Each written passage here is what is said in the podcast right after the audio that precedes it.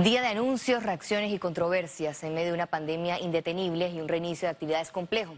Pero no se preocupe que todo esto y más será precisado en nuestra emisión. Iniciamos enseguida. El ministro Sucre anunció este martes el levantamiento de restricciones de movilidad en Panamá y Panamá Oeste.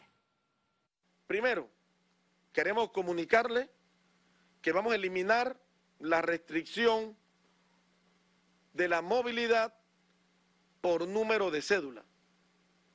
Esto significa que a partir del lunes 24 de agosto solamente nos movilizaremos debido o de acuerdo al género. Lunes, miércoles y viernes se mantendrá como día de compras y actividades para las damas. Ellas podrán realizar sus actividades desde las 5 de la mañana hasta las seis y media, seis cuarenta y cinco de la tarde, antes de que se dé el toque de queda a las 7 de la noche. Los días martes, jueves y se dará la reapertura del sábado para los caballeros Tema relacionado con la economía. Los gremios insisten al gobierno en la importancia de controlar la movilidad en medio del proceso de reapertura. Los empresarios explicaron que más allá de la cantidad de horas y días permitidos para circular, se requiere una verdadera inspección de movilidad.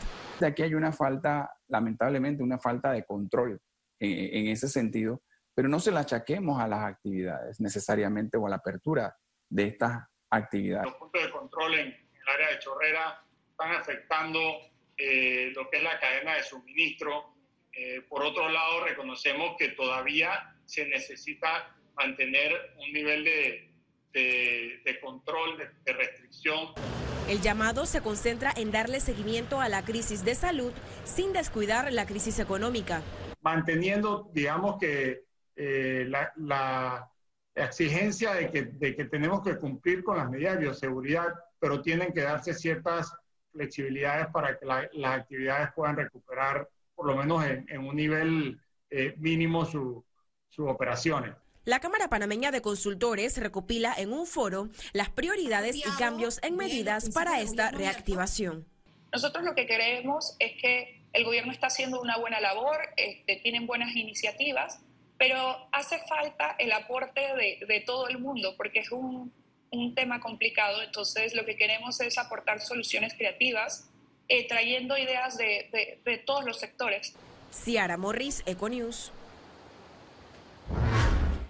El reporte epidemiológico de este martes arrojó que las muertes por COVID-19 marcaron un descenso y que la tendencia es a la baja. El nivel de propagación, mejor conocido como RT, se mantiene también a la baja a continuación en las cifras de las últimas 24 horas. El reporte de este martes 18 de agosto totalizó 82.790 casos acumulados de COVID-19. 598 sumaron los nuevos contagios por coronavirus, 1.636 pacientes se encuentran hospitalizados, 153 en cuidados intensivos y 1.483 en sala. En cuanto a los pacientes recuperados clínicamente, tenemos un reporte de 57.191 hasta la fecha, Panamá suma un total de 1.809 fallecimientos, de las cuales 21 ocurrieron en las últimas 24 horas. Filtraciones en el techo impide traslado de pacientes COVID-19 al centro de convenciones Figali, dijo el presidente Laurentino Cortizo. Un edificio viejo de esa naturaleza, lo primero que tiene que estar buscando es gotera en el techo. Yo sé que han estado haciendo mucho trabajo de impermeabilización, pero yo se lo he dicho, yo necesito el 100% de que ese tema de gotas se me resuelva. Mientras eso no se dé, aguanten. No me metan gente, pacientes allí con goteras. Pero eso se está haciendo, se ha estado haciendo. A pesar del notorio agotamiento en el sistema de salud público, Panamá pausó la contratación de médicos extranjeros. Las intenciones del gobierno generaron rechazo por parte de los gremios médicos que acordaron dar sus servicios para atender la demanda. La Facultad de Medicina de la Universidad de Panamá presentará en los próximos días sus recomendaciones. Estamos haciendo una propuesta importante y original para que a partir del primero de octubre tengamos 300 médicos bien preparados, bien competentes en medio de más de 82 mil casos de coronavirus, el debate entró en normas jurídicas. Según la ministra consejera de Salud, Eira Ruiz, la contratación de cubanos se ha politizado. Estamos en una pandemia. Lo que pasa es que nosotros no hemos realizado la profundidad de, de esta pandemia, porque no hemos visto muertos en la calle, porque no hemos visto gente muriéndose afuera en fila en los cuartos de urgencia. En último lugar, se puede considerar la opción de contratar médicos extranjeros, cumpliendo con los requisitos exigidos por la ley a juicio del infectólogo Javier Nieto, la contratación de médicos extranjeros sería sensata por el panorama crucial. Y esto podría hacerse a través de una convocatoria internacional eh, para, para, esta, para esta contratación de médicos. Y si esa convocatoria internacional no surte efectos, entonces tendremos que contratar los médicos de los países que nos ofrezcan eh, los servicios. El Ministerio de Salud tiene como plan B recurrir a la contratación de médicos de Cuba, dependiendo de la falta de especialistas, ante la habilitación de 160 camas en el Centro de Convenciones Figali para pacientes COVID-19. Panamá en dos ocasiones convocó a 50 médicos especialistas, sin embargo solo tres atendieron el llamado, dos anestesiólogos y uno de medicina interna. Félix Antonio Chávez, Econius. La Asamblea Nacional aprobó en tercer debate el proyecto de ley de capital semilla. Los diputados en el pleno virtual agilizaron la aprobación que aumenta a dos mil dólares el monto para los nuevos emprendedores que impulsarán a las micro, pequeñas y medianas empresas. Las bancadas lograron consensos para que el capital semilla sea no reembolsable en reactivación económica en medio de la pandemia. Gobierno Nacional entregó orden de proceder para rehabilitar edificios en el corregimiento de El Chorrillo. El proyecto Recuperando mi barrio, que ejecutó el presidente Laurentino Cortizo, consiste en la revitalización de 92 edificaciones. Recibirán trabajo de pintura, instalación de nuevos techos, mantenimiento de áreas verdes, entre otras acciones. La Asamblea Nacional busca adelantar el pago del sistema de ahorro y capitalización de pensiones de los servidores públicos. El mecanismo será a través de un proyecto de ley presentado por el diputado Leandro Ávila y por la Comisión de Trabajo, Salud y Desarrollo Social.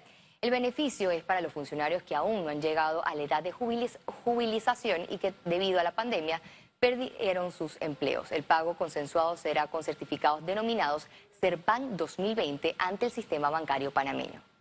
Hay servidores públicos que tienen ahorros en el CIACAP, servidores públicos cuyas esposas trabajaban en la empresa privada o viceversa y han perdido el empleo servidores públicos que sus hijos también han perdido el empleo.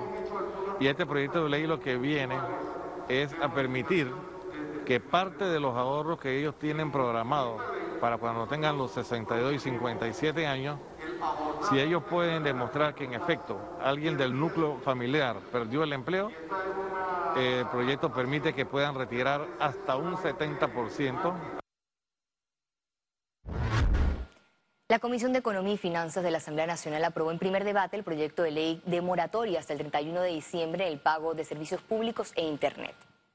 El proyecto de ley tiene que ver con la moratoria de, la energía eléctrica y sobre todo con eh, los Internet para sobre todo en estos momentos que se está dando clase virtual a los estudiantes. Creo que el proyecto tiene un mensaje muy positivo, el país lo está esperando debido a que estas empresas de, luz eléctrica están haciendo cortes y no les está eh, importando en este momento eh, hacer un gran daño a, los panameños que no en este momento no están eh, recabando ningún tipo de, dinero.